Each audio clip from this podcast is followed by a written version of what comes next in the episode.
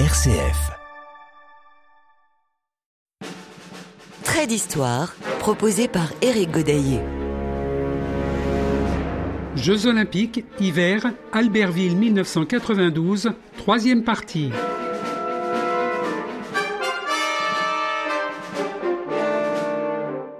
Les quatre principes de l'olympisme tels que souhaités par Pierre de Coubertin être une religion, c'est-à-dire une adhésion à un idéal de vie supérieure, d'aspiration au perfectionnement.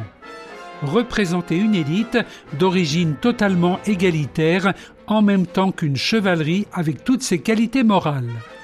Instaurer une trêve des armes, fête quadriennale du printemps humain. Glorifier la beauté par la participation au jeu des arts et de la pensée.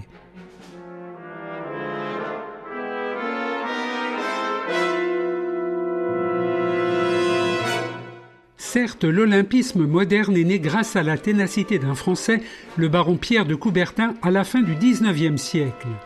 La France a reçu les Jeux d'été et les Jeux d'hiver à deux reprises. Paris en 1900 et 1924, Chamonix en 1924 et Grenoble en 1968.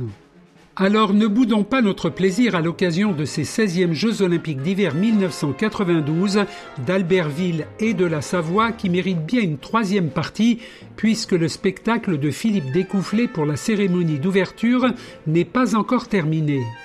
Nous sommes donc toujours le 8 février 1992 et nous retrouverons le théâtre des cérémonies d'Albertville juste après avoir écouté Linda Martin qui avec la chanson Why Me pourquoi pas, remportait en 1992 le concours Eurovision de la chanson pour l'Irlande.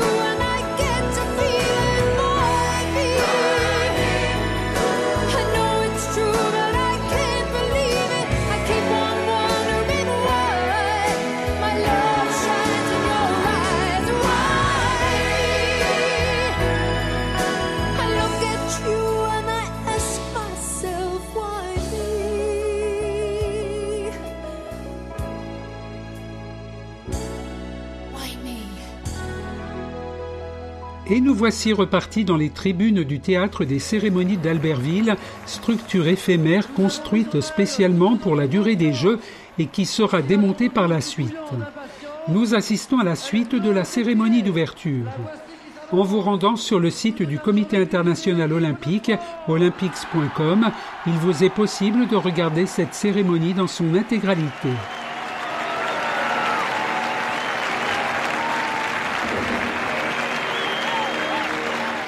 Après le défilé des nations, c'est l'ouverture de la partie protocolaire avec les discours. Le moment est venu selon le protocole d'écouter les discours des personnalités. Et pour ouvrir le feu, je cède la parole à Jean-Claude Killy et à Michel Barnier.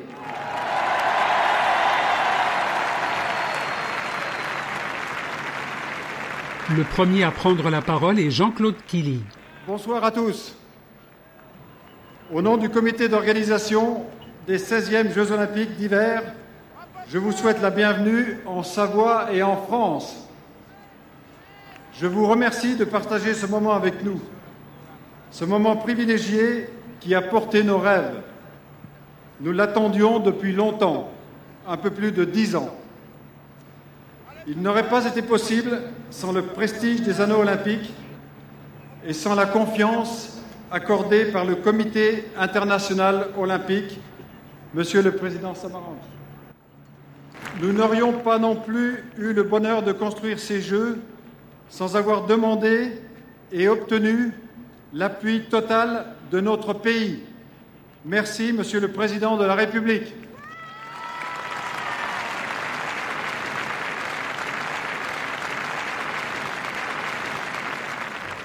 Le rêve et la magie vont finalement se rencontrer.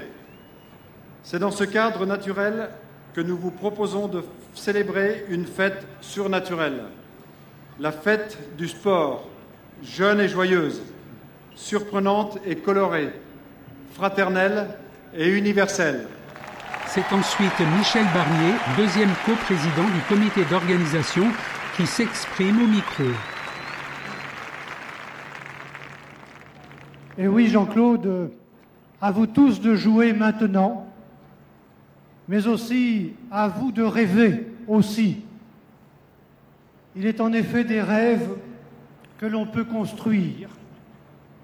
Quelles qu'aient été les difficultés de cette construction et de nos efforts communs, jamais, jamais nous ne regretterons d'avoir mis tout notre enthousiasme au service d'une certaine idée de la France, en même temps qu'au service de l'idéal olympique.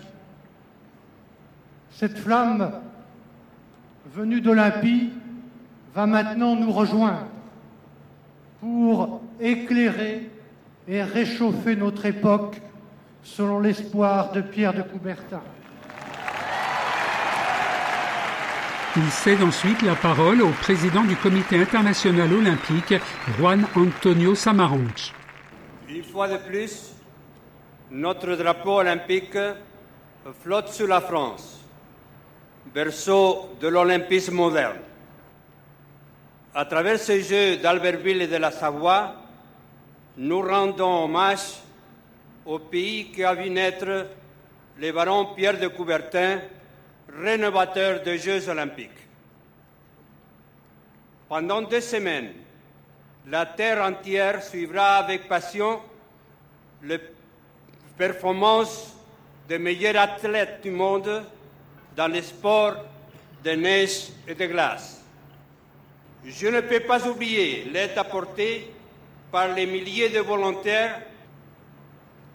Ce sera un nouveau succès pour le mouvement olympique expression et symbole d'un monde uni luttant pour la fraternité et le désir de paix.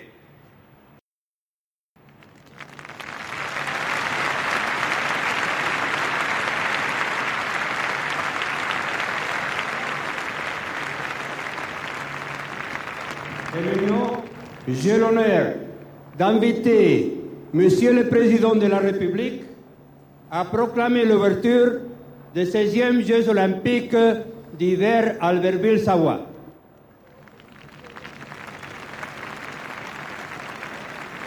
Je proclame l'ouverture des Jeux olympiques d'Albertville, célébrant les 16e Jeux olympiques d'hiver. Trait d'histoire, RCF. Jeux olympiques, hiver, Albertville 1992, troisième partie. Les Jeux sont ouverts, mais la cérémonie est loin d'être terminée. Au son de plusieurs corps des Alpes, le drapeau olympique fait son entrée sur la piste du théâtre des cérémonies.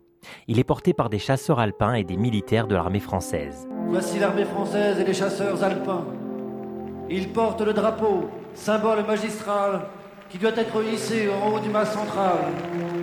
Pendant ce temps, un autre drapeau de plus petite dimension est accroché à l'un des nombreux câbles tendus entre des mâts situés au point le plus haut des tribunes et le mât olympique trônant au centre de la piste. L'hymne olympique retentit alors dans les haut-parleurs tandis que le drapeau coulisse vers le centre.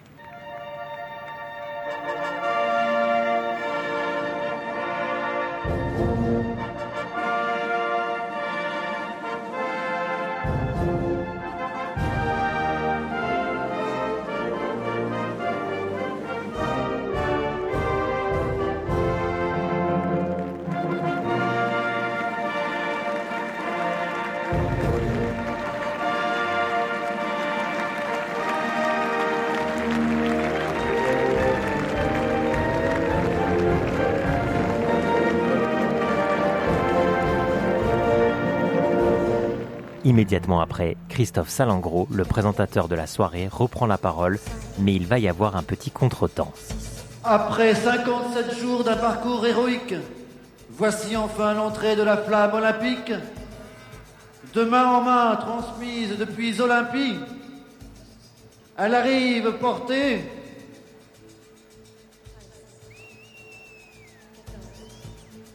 Elle arrive portée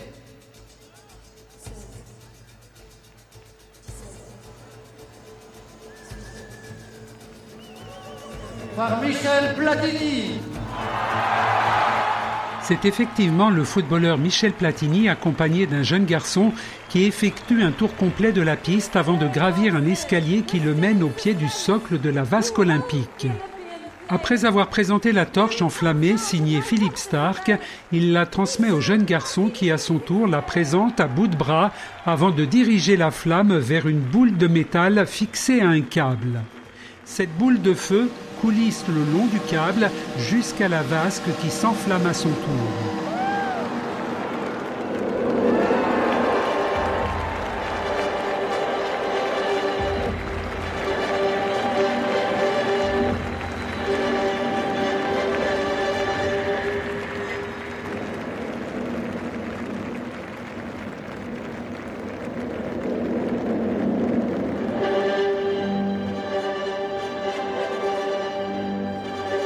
Partie protocolaire est bientôt terminée. Il reste la prestation des serments olympiques au nom des officiels et des athlètes et l'hymne national. C'est Monsieur Alduer, maire de Calgary, qui brandit le drapeau sur lequel instamment, parlant au nom de tous et dans un même esprit, un juge et un athlète vont se prêter serment. D'abord, au nom des juges, nous entendrons la voix de leur représentant, Monsieur Pierre Borna, puis au nom des athlètes, la jeune et jolie patineuse française Surya Bonali.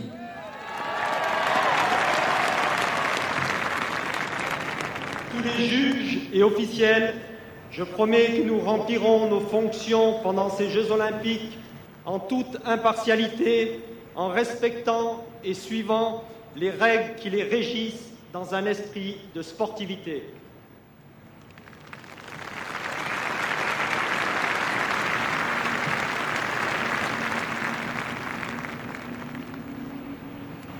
Au nom de tous je promets que nous prendrons part à ces Jeux olympiques en respectant et en suivant les règles qui les régissent dans un esprit de sportivité pour la gloire du sport et l'honneur de nos athlètes.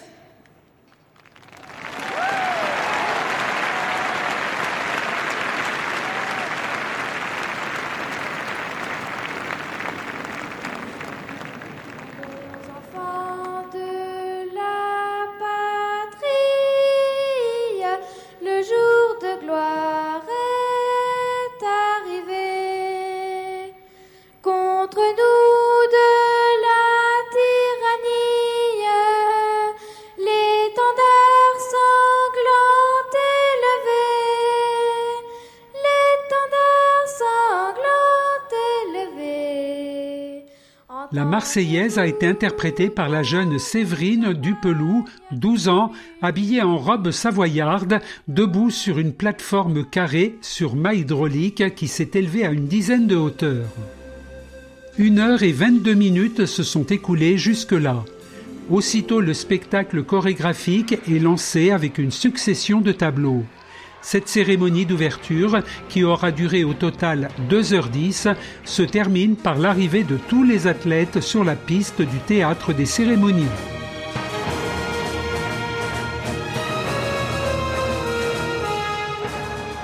Avant de passer à quelques résultats et faits marquants de ces 16e Jeux olympiques d'hiver, un mot sur le logo des Jeux réalisés à la base par Bruno Quentin.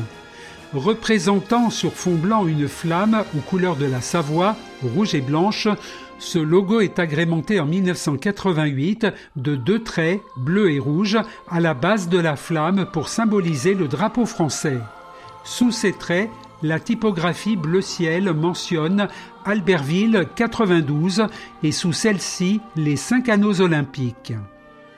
Concernant la mascotte des Jeux, le chamois de la Vanoise, habillé d'un pull blanc, va céder sa place en 1989 au lutin en forme d'étoile nommé Magique, dessiné par Philippe Mérès. Ce n'est pas une innovation car les Américains avaient déjà créé pour les Jeux d'été de 1984 à Los Angeles un thème musical officiel, mais les Jeux d'Albertville ont eux aussi leur identité sonore une musique commandée par le COJO pour servir de musique d'attente dans les sites avant le début des compétitions et pour les cérémonies de remise des médailles. Également pour les génériques et habillages des émissions radio et télévision gérées par l'organisme de radio-télévision olympique, l'ORTO. Du rapport officiel. Les radios et télévisions de 82 pays dans le monde ont négocié le droit de retransmettre le son et l'image des Jeux. Au total, 3623 cartes d'accréditation ont été réparties au personnel de ces organismes. Pour les droits de diffusion, le plus gros contrat a été signé avec la chaîne américaine CBS pour un montant de 243 millions de dollars. Des contrats d'indépendants ont été signés avec l'UER, l'Union européenne de radiodiffusion pour le réseau Eurovision, et l'OIRT, Organisation internationale de radiodiffusion et de télévision pour le réseau Intervision regroupant essentiellement les anciens pays du bloc de l'Est. Après une procédure d'appel d'offres lancée par le COJO, Orto 92, organisme de radiodiffusion olympique, filiale d'Antenne 2, de FR3, de Radio France et de TDF, avait été choisi fin 1988 comme radiodiffuseur hôte.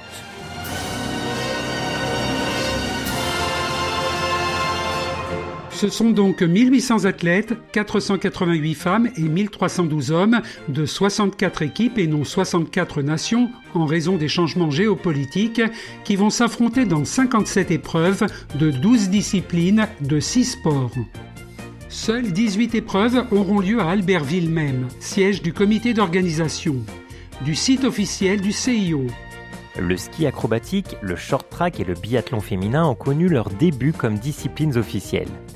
Dans le même temps, le ski de vitesse, le curling et le ski acrobatique, compétition de saut et de ballet, ont été les derniers sports de démonstration officielle des Jeux olympiques d'hiver.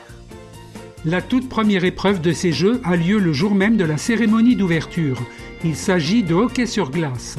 Huit nations issues du groupe A, trois nations du groupe B des championnats du monde 1991, plus la France, pays organisateur, participent au tournoi qui s'achèvera le dernier jour des Jeux, le 23 février. Dernière médaille attribuée cet après-midi, celle du hockey sur glace, au terme d'une rencontre dont l'issue fut longue à se dessiner. C'est finalement la communauté des États indépendants qui a enlevé la médaille d'or aux dépens du Canada.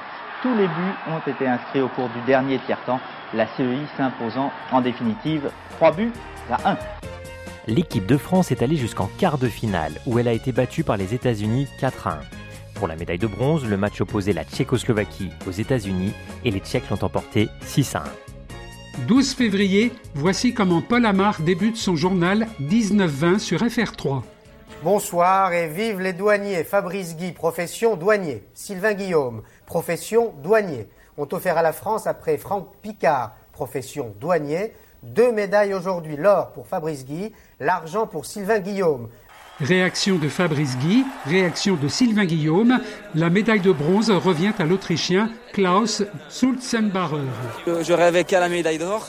Je me disais, raisonne-toi un peu, si tu fais déjà une médaille, c'est extraordinaire. Et euh, quand je suis parti à la, fin du deuxième tour, j'ai commencé vraiment à y croire très fort.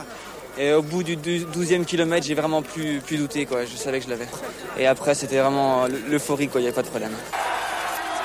Moi, ça me dérange pas d'être dans l'ombre de Fabrice, vu que c'est le leader euh, de la Coupe du Monde. Bah, euh, je suis né à Champagnol, dans le Jura. J'habite à Fontainebleau. J'habite donc à 10 km de Fabrice. Donc, on est du Jura. Et, bon, j'ai 23 ans. Je suis, plus vieux de l'équipe. et voilà. Fabrice Guy en or, Sylvain Guillaume en argent, le clan tricolore ne pouvait pas rêver plus bel élan pour préparer le combiné nordique par équipe de lundi et mardi prochain. Trait d'histoire, Éric Godaillé. Jeux olympiques, hiver, Albertville 1992, troisième partie. Dans le combiné nordique, c'est le classement de la première épreuve, le saut à ski, qui détermine l'ordre de départ, ce qui explique les écarts entre chaque concurrent, comme vous l'avez entendu dans le reportage. Par équipe, le Japon remporte l'or devant la Norvège et l'Autriche. 13 février, nouvelle récolte de médailles et nouveau doublé français or-argent.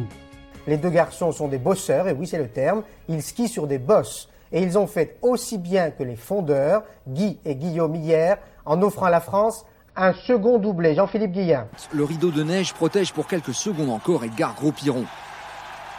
Le super favori des boss s'élance en dernière position dans la pente inclinée à 28 degrés. Pour décrocher l'or, il doit faire mieux que son copain Olivier Alamand et son adversaire de toujours, l'américain Carmichael. À l'arrivée, les juges unanimes le désignent devant son public comme le premier champion olympique de boss de l'histoire. Encore deux médailles, c'est jeu. Je crois que c'est une réussite. Et c'est super, même qu'il neige. Ça fait un moment. Toujours le 13 février, Florence Masnada remporte la médaille de bronze du combiné en ski alpin. Ce qui nous permet tout de suite d'écouter une autre skieuse française, Carole Merle, quelques jours avant de prendre le départ du slalom super G. C'est vrai, tout est possible. Tout est possible en sens inverse aussi. On ne sait jamais ce qui peut se passer, mais en tout cas, moi, je suis bien. Je sais que si à la descente ça marche pas, je vais pas me miner pour ça. Et même si au super G ça marche pas, il faut pas que je me mine non plus. J'espère marcher, bien sûr, dans au moins les deux disciplines, mais ça sert à rien de se miner la tête. Je vais essayer de me faire plaisir et skier au maximum. Au total des 30 médailles distribuées en ski alpin, trois seulement sont remportées par l'équipe de France.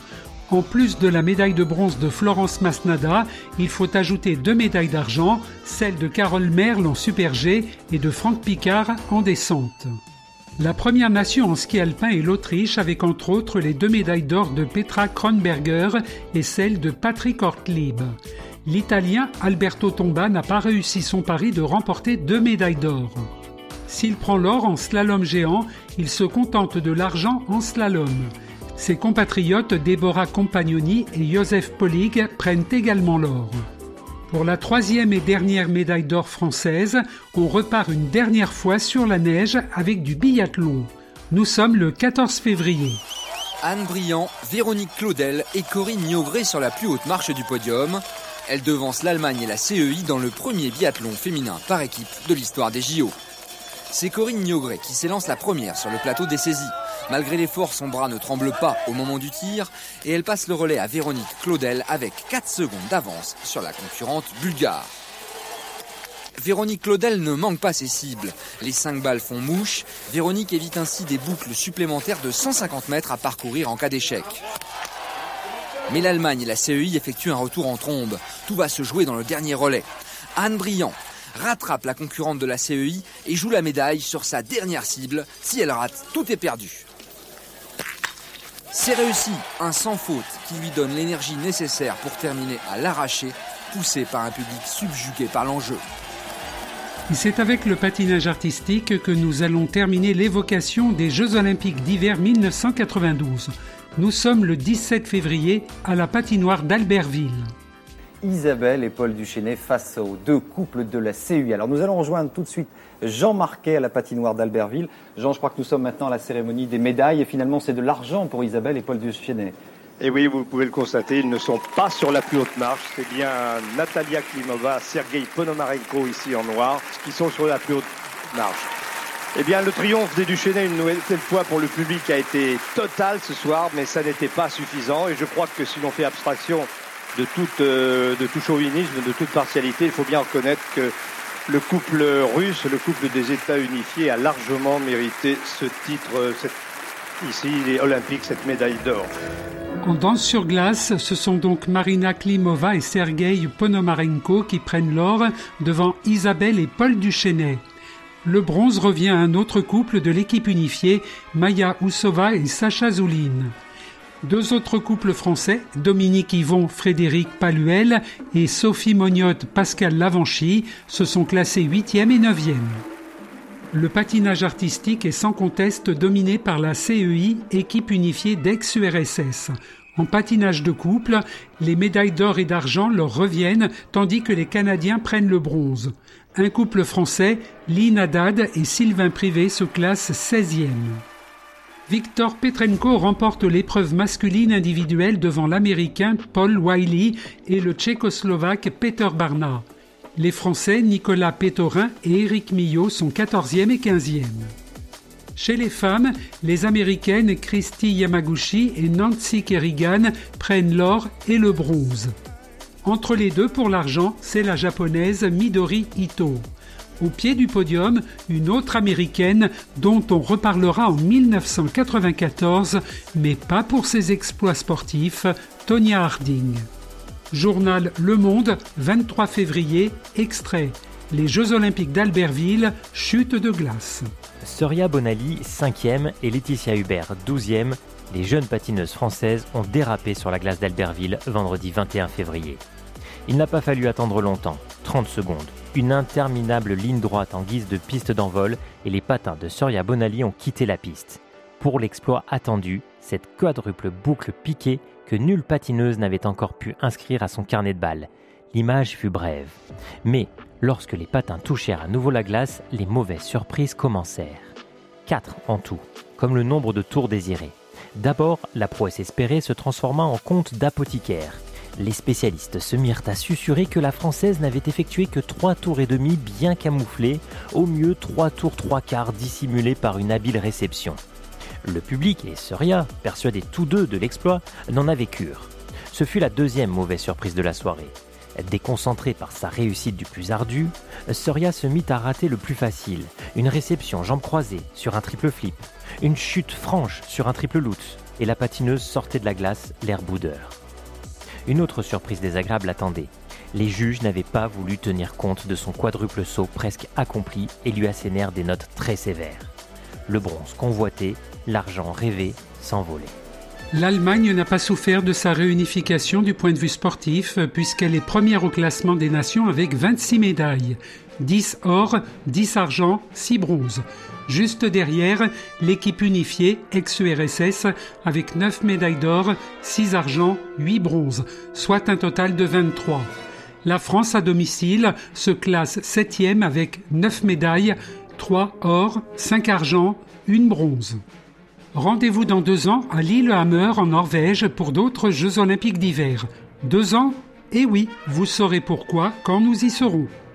Référence Comité international olympique. Rapport officiel des JO d'Albertville et de la Savoie, Librairie olympique. Archives du journal Le Monde. Extrait sonore des journaux 1920, FR3, INA.